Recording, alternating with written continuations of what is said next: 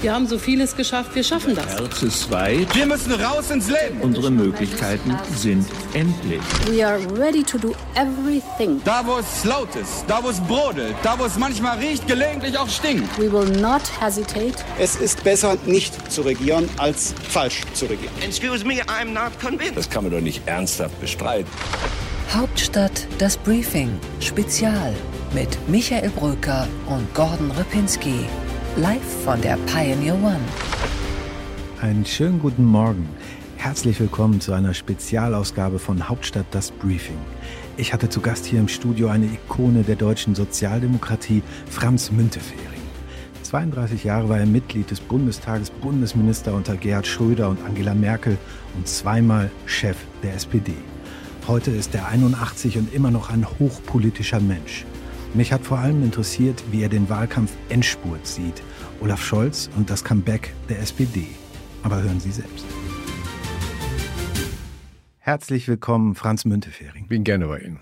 Sagen Sie mal, wie tief sind Sie eigentlich drin in diesem Wahlkampf? Wie sehr fiebern Sie mit? Mitfiebern ja, tief drin bin ich nicht. Man beobachtet, aber meine wichtigsten Aufgaben sind im ehrenamtlichen Bereich heutzutage und da habe ich verschiedene Hüte auf, aber ich bleibe natürlich Sozialdemokrat, auch wenn ich Vorsitzender der BAXO, der Bundesarbeitsgemeinschaft der Senioren bin, ist klar. Fehlt Ihnen das eigentlich manchmal, die, die große Bühne, diese Auseinandersetzung, auch der Streit? Die große Bühne nicht, aber es macht einem schon Spaß und manchmal möchte man einfach reinreden und mitreden. Aber da muss die Vernunft dann eingeschaltet werden, ja. So ein bisschen politische Rauflust, würden Sie sagen. Hm, naja, auch, auch, auch Teilnahme angesprochen. Ich finde das ja schon gut, dass man interessiert ist an der Politik und dass man sich einmischt und dass man das nicht an sich vorbeirauschen lässt. Das ist auch so, aber ich bin halt auch diszipliniert genug, meistens äh, den Mund zu halten. Ja. Was erleben wir da gerade? Erleben wir da gerade ein Comeback der SPD tatsächlich? Es ist eine große Veränderung in der Gesellschaft insgesamt und ich glaube, was uns als erstes als ähm, als klassische Industriearbeiterpartei erreicht hat, das ist heute auch bei der Union ankommen. Das ist nicht nur eine Schwäche von Laschet jetzt im Augenblick, sondern das ist eine Sache, die wird die Union lange begleiten. Die großen Organisationen, ob es nun die Kirchen sind oder die Gewerkschaften oder die Parteien, die sind in dieser Gesellschaft anders ähm, einzuordnen und angesiedelt, als das in Jahrzehnten gewesen ist. Und wir sehen das auch in anderen Ländern. Das ist kein deutsches Problem. Äh, aber dass ausgerechnet Laschet in diesem Augenblick das Ruder darum reißen soll, das ja, wundert mich schon und amüsiert mich auch ein bisschen. Ja. Wieso amüsiert Sie das? Ich glaube nicht, dass er das kann. Ihm fehlt die Kompetenz für dieses Amt? Glaube ich, ja. Und woran liegt das? Weiß nicht, das ist ja auch keine Schande. Es kann ja nicht jeder Kanzler werden, aber Laschet besser nicht. Was muss denn ein guter Kanzler, eine gute Kanzlerin mitbringen? Sie haben ja einige aus der Nähe beobachten können. Er muss ähm, Verantwortungsbewusstsein haben, aber er muss daneben eben auch die großen Dinge sehen und mutig sein, Schritte zu gehen und zu leiten und zu lenken. Helmut Schmidt nannte das Führen. Das hört sich so ein bisschen hm, altertümlich an, aber es ist schon was da drin. Wenn man solche Funktionen hat, muss man auch führen. Man kann nicht nur moderieren und äh, lenken und leiten und ausgleichen, sondern man muss auch wissen, wo es hingehen soll und man muss dann auch selbst ein bisschen vor der Truppe vorne vorweggehen. Da kann man ja sagen, Volkspartei, den Anspruch, den muss er ja noch einlösen. Er muss sozusagen das, das Spektrum vom Arbeitnehmerflügel bis hin zu Friedrich Merz, bis hin zum Wirtschaftsflügel muss er repräsentieren. Das ist klar, das ist bei uns ja auch so. Wir verstehen uns als Volkspartei. Volkspartei ist nicht so sehr eine Frage der Größe nach Prozenten, sondern ob man sich zuständig fühlt fürs Ganze oder ob man hm, partielle Politik macht für bestimmte Flügel oder für bestimmte Ecken äh, in der Gesellschaft. Die Sozialdemokratie hat 59 auf dem Parteitag in, in Godesberg äh, einen wichtigen Beschluss gefasst, den nicht alle bei uns immer so äh, geliebt haben, aber der gilt für mich ganz, ganz entscheidend. Die Sozialdemokratie wurde von der Klassenpartei zur Partei des Volkes. Wir haben da kapiert, wir sind nicht nur für einen Teil der Gesellschaft da, sondern für alle, auch weil alles nur funktioniert, wenn man die Verantwortung für alles übernimmt und wenn man nicht Wirtschaftspolitik oder Sozialpolitik oder Gesundheitspolitik oder Außen- oder Innen macht, sondern alles hängt zusammen, enger als jemals zuvor. Und wer nicht Volkspartei ist, der ist für äh, ein Regierungsgeschäft auf der Bundesebene nicht geeignet. Und äh, der Olaf Scholz ist einer, der dieses ausfüllen kann, da bin ich ganz sicher. Gut, aber dieses sowohl als auch, dieses Dasein für alle Bevölkerungsgruppen, für alle Schichten, ist das eingelöst worden? Hand aufs Herz, tatsächlich in den letzten Jahren hat sich die SPD doch zurückgezogen in eine Nische. Nö, das sehe ich so nicht. Ich denke, dass wir seit äh, Gerd Schröder 98, dass wir da wichtige Politik für das Land gemacht haben und dass wir immer auch neben der Sozialpolitik, die in unserem Namen liegt, auch die Wirtschaft und die ökologischen Fragen, auch die Sicherheitsfragen gesehen haben und die Gesundheitspolitik. Ob das alles genug war, ob das alles gelungen ist, das ist eine andere Frage. Aber was man immer mitbedenken muss, der starke Wandel in der Gesellschaft ist da. Das wird meistens unterschätzt. Wir sprechen immer vergleichend über die Situation vor 10 oder 20 oder 30 Jahren. Da war das aber alles anders oder vieles war zumindest anders. Und die größte Aufgabe in der Politik ist immer zu analysieren und im richtigen Augenblick zu handeln und den Wandel zu gestalten. Der Wandel zu gestalten und nicht zu glauben, man hätte eine feste Größe und die könnte nun hin und her geschoben werden, so wie man sich das vorstellt. Und dieser Wandel ist ziemlich rasant gewesen in den letzten Jahren was Europa angeht, aber auch was äh, die Entwicklung der Gesellschaft angeht, das Älterwerden der Menschen, die größere Zahl äh, von älteren Menschen, äh, aber auch Flüchtlinge und Vertriebene und alles, was dazugekommen ist, da hat sich schon viel verändert. Was ist denn dann die Aufgabe der SPD, die historische Aufgabe sozusagen? Macht die SPD das tatsächlich, die Leute in Schutz nehmen, ein Stück weit vor diesem Wandel mit mehr Sozialstaat? Nee, man muss den Wandel gestalten, da kommt es drauf an. Dabei muss man die Interessen aller sehen und äh, das gehört zur Demokratie dazu, dass man seine Interessen benennt und deutlich macht. Und das müssen auch alle machen in der Wirtschaft. Da bin ich auch sehr dafür, in, in, in, der, in, der, Gesellschaft. Da bin ich sehr dafür, dass alle das machen. Das muss so sein, aber dann muss Politik das auch ausgleichen und muss da die Balance suchen und muss äh, die gemeinsamen Interessen äh, dann stärken. Natürlich wollen wir, dass es den Menschen gut geht, möglichst besser als bisher, aber dazu gehört auch eine intakte Wirtschaft, das ist ganz klar. Und deshalb muss Wirtschaft auch funktionieren. Und dazu gehören eben auch die Kontakte in die Welt und alles andere. Beschützen kann man niemanden vor diesem Wandel. Er wird kommen, man muss ihn tatsächlich gestalten. gestalten. Man, man kann Wandel nicht verändern. Das ist eigentlich das, das Wichtigste, was man in der Politik lernen muss, dass immer Wandel ist. Vom Willy Brandt gibt es das klassische Wort, weniges ist von Dauer, nichts kommt von alleine und sei auf der Höhe der Zeit, wenn Gutes bewegt werden soll. Und dies auf der Höhe der Zeit sein, darauf kommt es immer an. Wo sind wir eigentlich? Was verändert sich da eigentlich? Was macht zum Beispiel die Digitalisierung in der Gesellschaft? Was macht sie mit der Kommunikation? Das äh, haben Sie als Medien äh, ja auch äh, zu bewältigen. Ganz neue Methoden, mit denen gearbeitet wird. Und äh, trotzdem bleibt die Aufgabe da, äh, objektiv zu, zu informieren und auf der, auf der Höhe der Zeit zu sein. Jetzt haben wir einen Kanzlerkandidaten der SPD, der nicht SPD-Chef werden durfte. Wir haben Kühnert, wir haben Esken, die vielleicht für einen ganz anderen Kurs stehen. Wie, wie erleben Sie das? Ist das nicht ein Widerspruch, der kaum noch auszuhalten ist zwischen diesen Positionen, für die diese Charaktere stehen? Das haben wir bei Helmut Schmidt ja auch lange erlebt. Er war die Parteivorsitzende, er war stellvertretender Parteivorsitzender.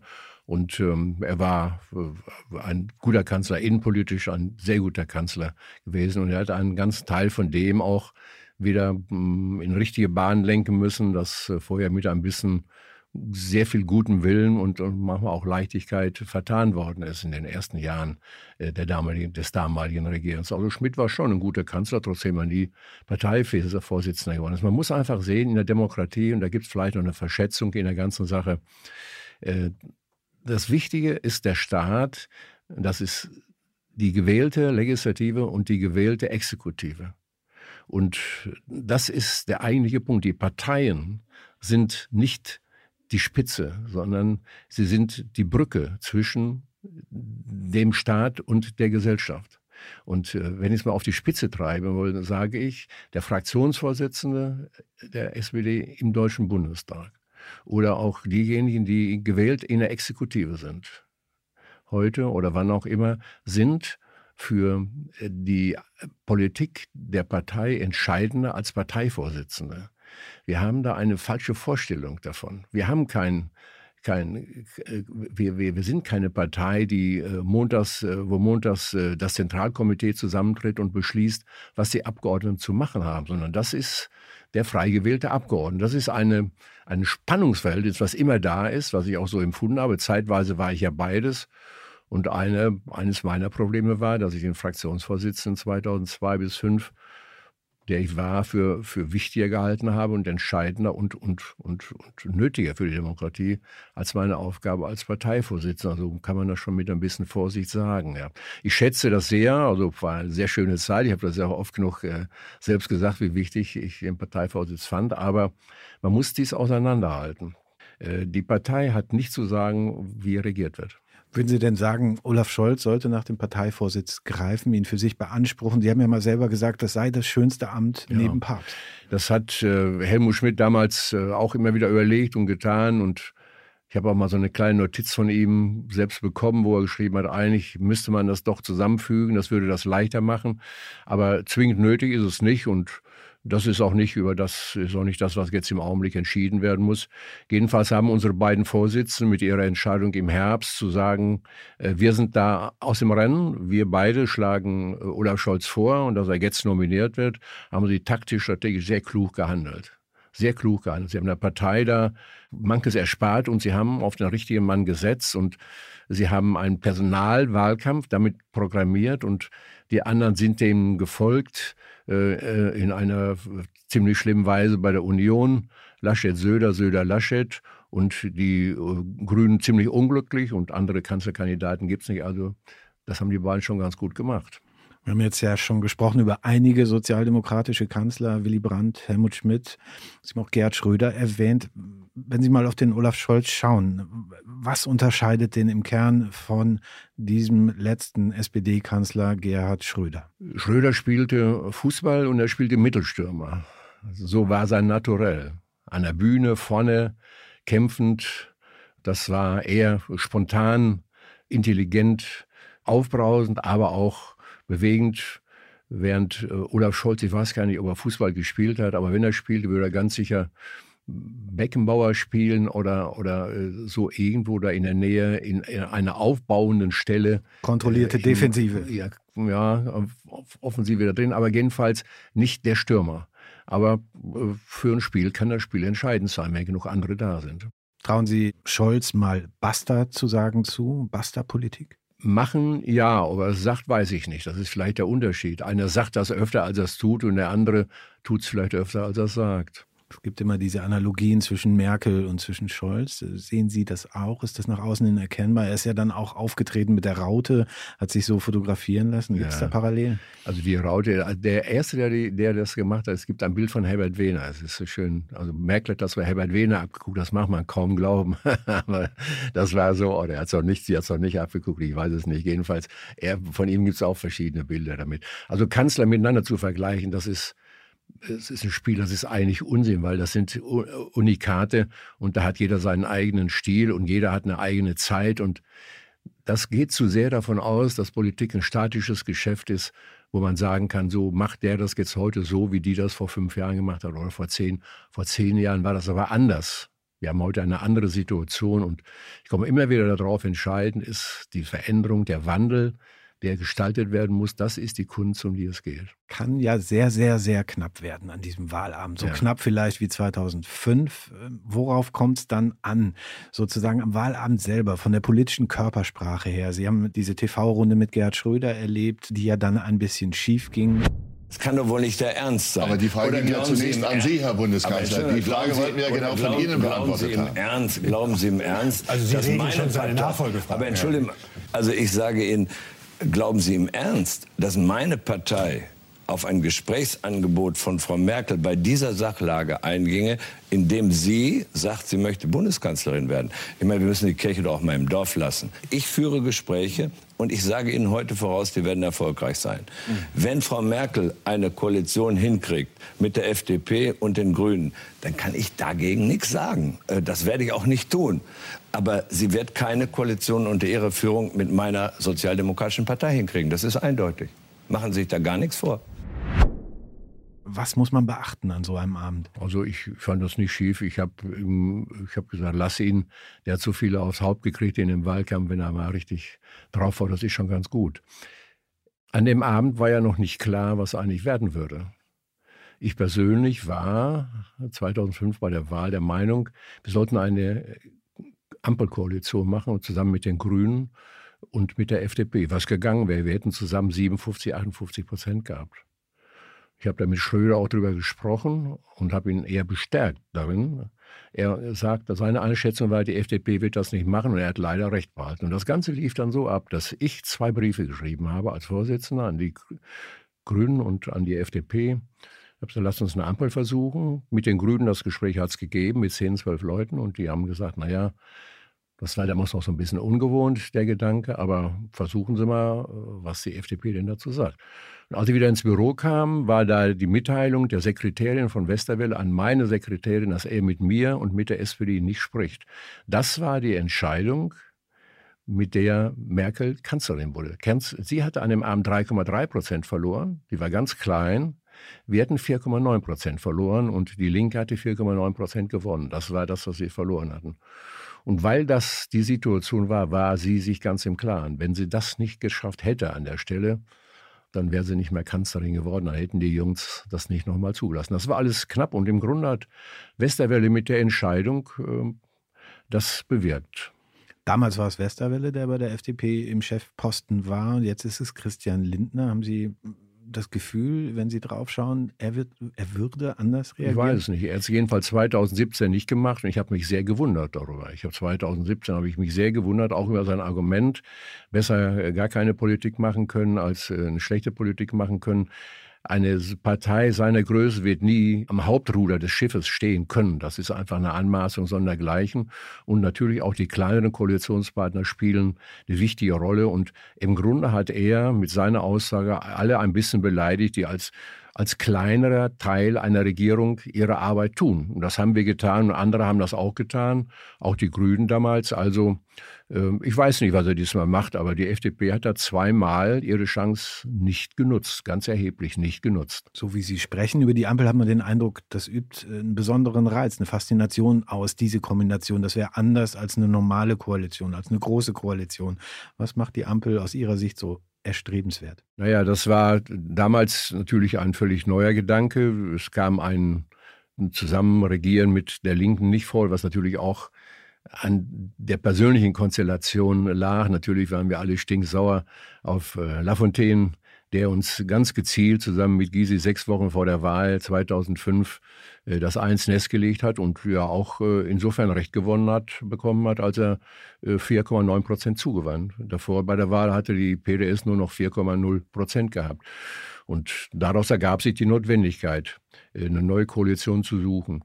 Was jetzt gilt, das muss man sehen, ob man eine Koalition hinbekommt. Man kann sich prinzipiell auch vorstellen, dass man nicht in feste Koalition geht, aber ich halte es für sinnvoll, dass man zunächst mal den ernsthaften Versuch macht und äh, anstrebt, solche Koalitionen hinzubekommen, ohne allzu dicke Bücher zu schreiben. Ich glaube, dass es eines der, einer der Fehler der Koalition gewesen ist, dass man ganze Legislaturperioden versucht, hervorher aufzuschreiben und damit den Bundestag zu einem Abwickler des Koalitionsvertrags gemacht hat.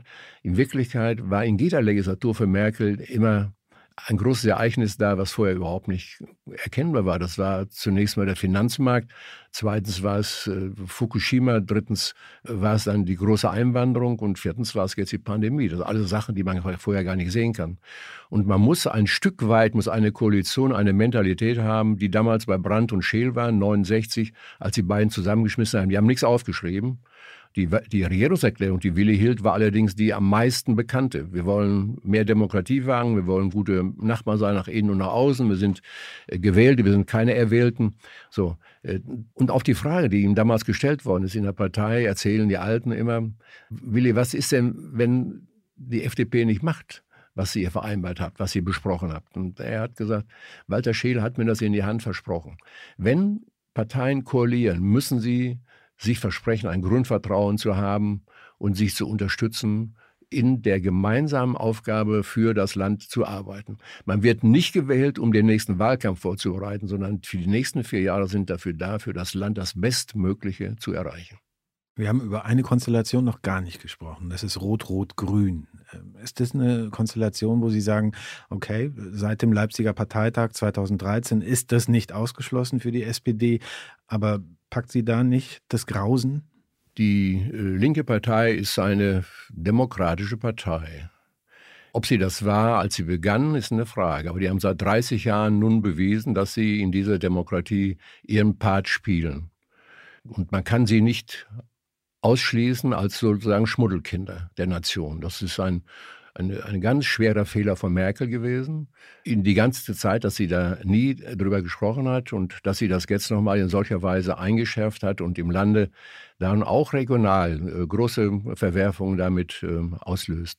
Dass die Linke bestimmte Positionen hat in der Außen-, in der Sicherheitspolitik, die nicht unsere sind, war bisher immer bekannt und da dürfen wir von unseren Positionen nicht abgehen. Das ist die Frage, ob die Linke sich da bewegen will, ja oder nein. Also sage ich zu Linken, wenn Sie mich fragen, prinzipiell, geht das prinzipiell, sage ich ja, prinzipiell ja. Geht es praktisch, sage ich bei dem, was Sie im Moment fordern, nein. Es kommt auf die Forderung an. So wie das damals bei anderen auch gewesen ist. Es hat ja auch Situationen gegeben, wo wir mit der FDP nicht klar kamen. Äh, trotzdem, das natürlich eine demokratische Partei war, ganz klar. Suche ich mal nach einer Überschrift für die neue äh, Regierung. Sie haben ja gerade gesagt, Wandel gestalten könnte sowas sein. Es ist ja tatsächlich so, nach Corona sieht es so aus, es ist nicht mehr so einfach mit dem Regieren. Vorher gab es Jobs, es gab Wachstum, es gab im Haushalt eine gute Situation. Jetzt gibt es all das nicht mehr im Überfluss. Die Frage ist für mich, ist jetzt nochmal Zeit für so einen Reformentwurf wie die Agenda 2010? Es war eine Agenda 2030. Agenda 2010 war ja auch nichts anderes als der Versuch, aus dem Wandel jetzt was zu machen. Zu sagen, die Welt wird sich verändern, in Deutschland auch, und darauf müssen wir jetzt eingehen, am Arbeitsmarkt und so weiter, was die Rentenversicherung angeht. Alles das, das haben wir auch noch in die große Koalition reingetragen. Also man wird sicher Politik machen müssen, man wird Gestalten machen müssen, man darf auf keinen Fall stillstehen, das ist klar. Leichter wird das nicht. Das ist auch ganz klar. Und wir müssen vor allen Dingen mithelfen, dass international neben dem großen Thema Klima auch das Thema Pandemieverhinderung international organisiert wird. Wir können uns nicht alle fünf Jahre oder acht Jahre eine Pandemie leisten. Auch die reichen Länder können das nicht. Wir werden das überstehen. Wir werden in fünf oder in zehn Jahren wieder da stehen wie vorher auch, äh, wenn wir daran normal arbeiten können. Das ist keine Katastrophe. Aber das darf nicht beliebig oft passieren, die ganze Sache. Und das ist für die ganze Welt von entscheidender Größe. Das ist schon eine Sache, über die wir hm, nicht genug gesprochen haben und das muss noch gemacht werden. Die Missachtung gegenüber der WHO, die ja sehr wohl viele Male gewarnt hat, gesagt, Leute, passt da auf an der Stelle. Der Austritt des amerikanischen Präsidenten Trump damals aus der WHO sind ja Zeichen von, von, von, von einer Eingebildetheit nationaler Politik, die man überhaupt nicht mehr äh, verstehen kann und die lebensgefährlich ist, so wie das beim Klima auch ist. Wir müssen die großen internationalen Probleme lösen und das können wir nur gemeinsam und da spielt Europa eine ganz große Rolle. Ich bin sehr der Meinung, dass wir äh, darauf achten müssen, dass wir in Europa die Gutwilligen zusammenhalten und dass das eine Gruppe bleibt, die in der Welt von Bedeutung ist für die Sicherung der Demokratie denn so ganz viele andere Regionen in der Welt gibt es ja nicht, wo die Demokratiefahne ganz hoch geschwenkt wird. Ihr Name, Herr Müntefering, ist ja, wenn es ums Soziale geht, um den Sozialstaat geht, auch mit einem Moment verbunden, wo Sie die Bremse gezogen haben, wo Sie gesagt haben, wir brauchen diese Rente mit 67. Das äh, war ja dann eine Reaktion oder eine Fortsetzung äh, der Agenda-Politik, das war ja da schon angelegt. Äh, wenn Sie zurückblicken auf diese Entscheidung, war das eine kluge, war das eine richtige Entscheidung, so sehr sie auch polarisiert hat? Das Ganze hat ja angefangen, 1999, äh, sofort zu Beginn der Regierung. Wir haben ja 2000, 2001 die erste Rentengesetzgebung gemacht. Damals war das Renteneintrittsalter bei unter 58. Und von damals stimmt mein Satz, Sauerländer Volksschule 1 und 1 ist 2, habe ich gesagt. Kann man ganz einfach zusammenzählen. Und das bleibt natürlich auch weiter gültig. Es wird an der Stelle wichtig sein, zu klären, wie denn eigentlich in den nächsten Jahren die mittlere Perspektive für die Rentenversicherung festgeschrieben wird. Bis 2025 sind die Fakten ja alle da, was die Höhe der Beitragssätze angeht und was das Renteneintrittsalter angeht. Das das, was jetzt läuft, das geht ja bis etwa 31, 32. Dann haben wir das voll da. Und was wir jetzt erreicht haben, sind, dass das Ganze schon vier, fünf Jahre geschieden ist. Wir sind so bei 62 bis 63 Renteneintrittsalter. Und äh, der, die Wahrheit ist eben, dass manche mit 60 nicht mehr können und welche mit 75 äh, noch können. Und es wird sich eine größere Flexibilität da ergeben im Laufe der Zeit. Wie man das organisiert, das kann ich nicht mal eben schnell beschreiben, aber man muss jedenfalls offen sein dafür. äh, dass Menschen auch über den Zeitpunkt hinaus das tun. Das Renteneintrittsalter als ein Stichtag, der für alle Menschen gleich ist, ist halt ein kultureller Irrtum, der an den Lebenswirklichkeiten vorbeigeht. Die Menschen sind sehr unterschiedlich. Deshalb gibt es ja auch die Frühverrentungsmöglichkeiten und es gibt auch die Möglichkeiten, noch über das Renteneintrittsalter hinaus ähm, aktiv zu bleiben. Wobei ja die, die besonders schwere körperliche Arbeit haben, die auch früh anfangen, Wer 45 Lebensjahre versichert gewesen ist, der bekommt auch noch in Zukunft mit 65 äh, die, die, Rente ohne Abzug. Das weiß aber kaum einer, weil diese Erhöhung ist von manchen auch als als äh, Schimpfwort äh, genutzt worden und kritisiert worden. Aber es war eine vernünftige Entscheidung, glaube ich, ja. Gut, äh, dieses Renteneintrittsalter ist ja natürlich auch nur gedacht als äh, Richtlinie für die Frage, ab wann es Abschläge gibt und ab wann es keine Abschläge gibt. Braucht man dafür eine neue Systematik? Weil dahinter liegt ja ein großes Gerechtigkeitsproblem. Ja, aber es spielen auch noch andere Dinge eine Rolle dabei, wenn man in der Rente weitergehen will. Das Wichtigste ist, dass die Menschen Arbeit haben und dass sie gute Löhne haben. Äh, bei guten Löhnen äh, kommt auch über die Beiträge das nötige Geld in die Kasse. Das ist ja die Frage.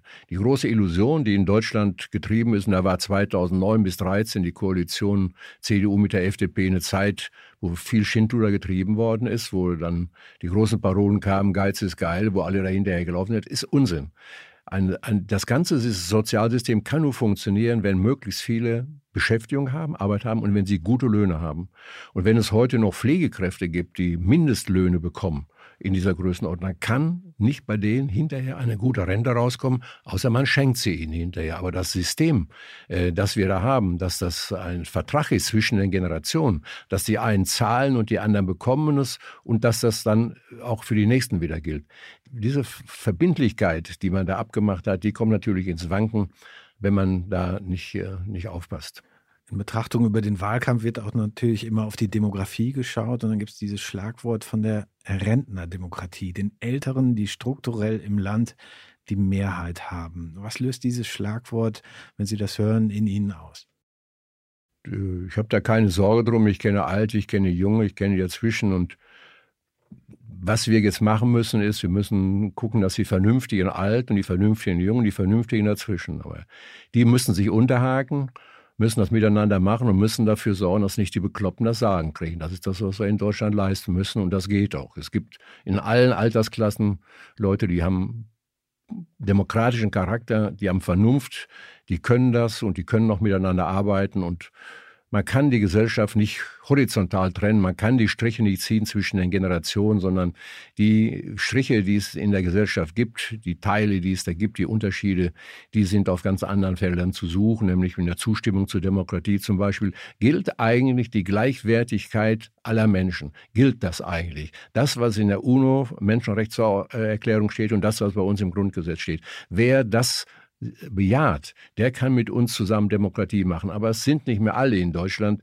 und in Europa und in anderen europäischen Ländern der Meinung, dass das noch gilt. Darüber, da werden wir zu kämpfen haben an der Stelle. Gibt denn ähm, die alte Gesellschaft, eine ältere Gesellschaft, hat die die gleiche Innovationskraft wie eine jüngere?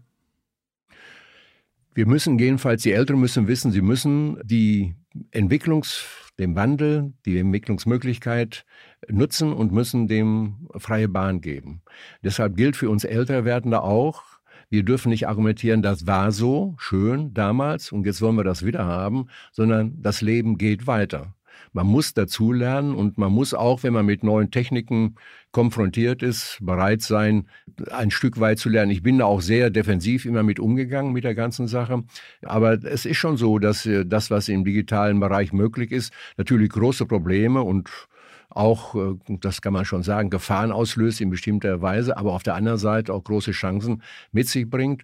Und es ist ja auch richtig, dass wir äh, auch die Bundesregierung, ich bin letzte Woche noch dabei gewesen, als wir im Wedding gesessen haben und äh, da einen der 100 ähm, digital Pakt, Alter, Standorte äh, dargestellt haben, wo einfach Menschen hingehen können, sich informieren lassen können und wo andere auch Ehrenamtliche da sind, die ihnen helfen, um die neuen Techniken zu lernen, nicht da Weltmeister zu werden im Umgang damit, aber doch sozusagen die die Lebenspraxis äh, da ausfüllen zu können. Das ist für mich ein bisschen so wie bei unserer Elterngeneration das Auto. Mein, mein Vater hatte kein Auto, äh, kein, kein Führerschein. Und ich kenne auch noch ganz bedeutende Politiker, die ich jetzt mal gar nicht aufzählen will, die alle nicht Auto fahren konnten. Das war damals, das war unnötiger Schnickschnack. Da haben gesagt, das, da gibt das, dafür gibt es Chauffeure, die das machen. Da müssen da nicht alle machen. Ne?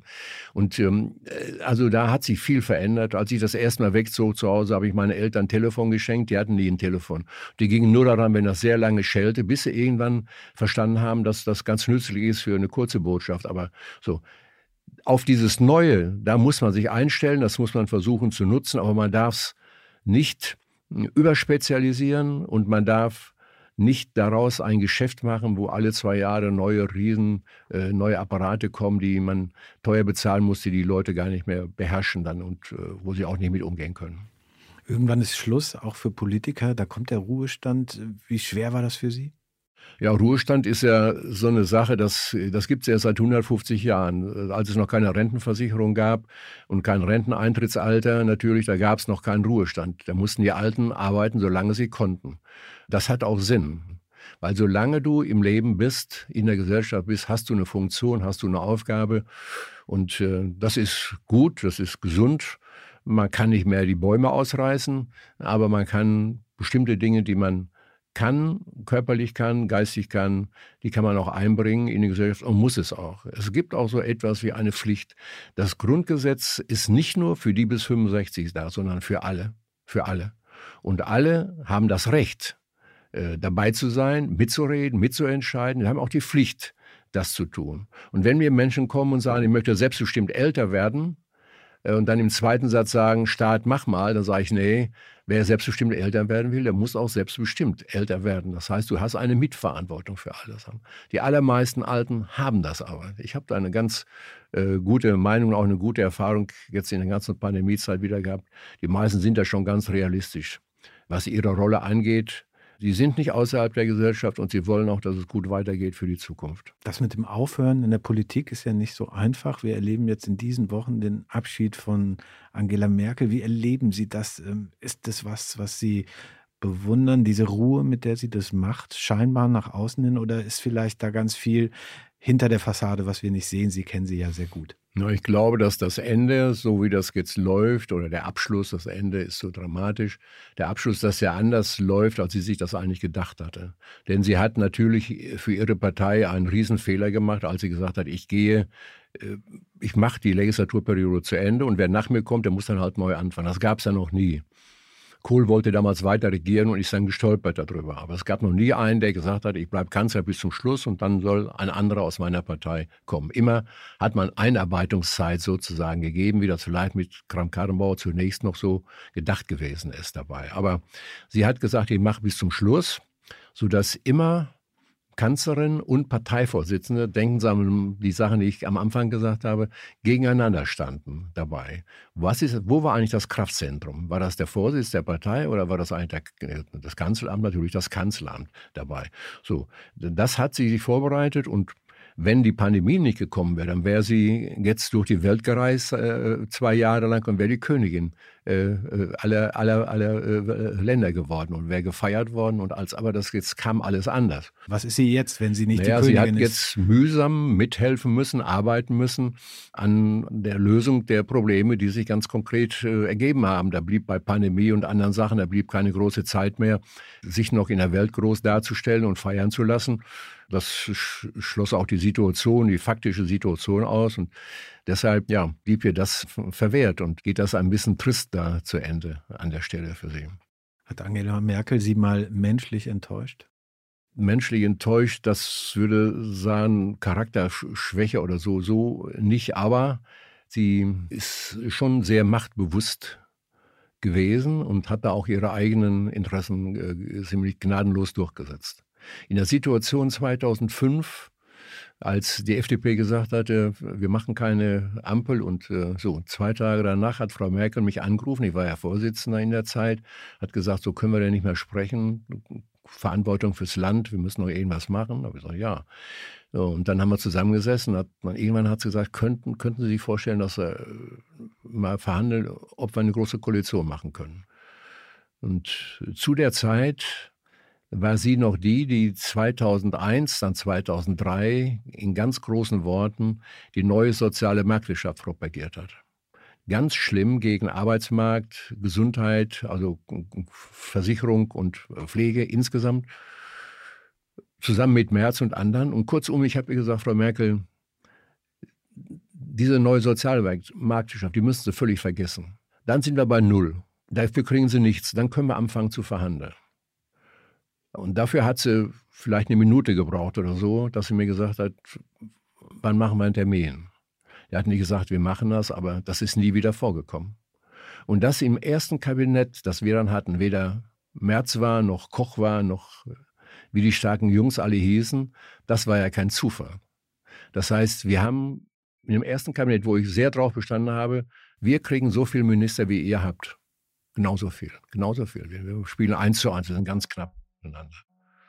Und so ist das Ganze auch gelaufen und letztlich mh, hm, war das dann auch der Weg, wo wir die Koalition gefunden haben. Aber die Geschwindigkeit, mit der sie ihre eigenen äh, großen Worte über eine Reform Anfang Oktober 2003, das müssen wir nachlesen, ist das alles aufgeschrieben, wie, wie sie das da im Stich gelassen hat, das fand ich schon ein bisschen stark. Ich, ich, verstand die Jungs bei der CDU, dass sie sauer waren. Da. Das war nicht Merkel, sondern Machiavelli. Kann so sein, ja. ja. Sagen Sie, Herr Müntefering, wo verbringen Sie eigentlich den Wahlabend und haben Sie Ihr Telefon an, wenn Olaf Scholz noch mal eine Frage hat? Ja, ich bin, wir sind, meine Frau ist ja im Bundestag auch und ist als Staatsministerin im Auswärtigen. Sie kandidiert wieder in Herne, Bochum, in ihrem Wahlkreis im Ruhrgebiet. Ich glaube, es ist keine Spekulation, wenn ich sage, sie hat eine gute Chance, da wieder gewählt zu werden. Und ich werde natürlich an einem Wahltag und Wahlabend auch dabei sein. Ja. Und Olaf Scholz darf anrufen. Ich glaube, dass er andere Probleme hat an dem Abend. Also eher wird es so sein, dass ich ihn anrufe und ihm gratuliere.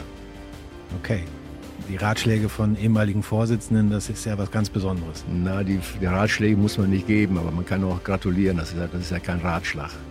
Herr Müntefering, herzlichen Dank für das Gespräch. Ich bedanke mich auch. Das war der Mann der Opposition weiter für Mist hält. Unser Gespräch mit Franz Müntefering.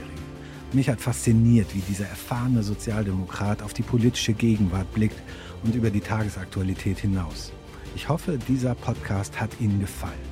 Klar ist für mich auf jeden Fall, die letzten Tage bis zur Bundestagswahl, die werden sehr, sehr spannend. Bleiben Sie uns gewogen.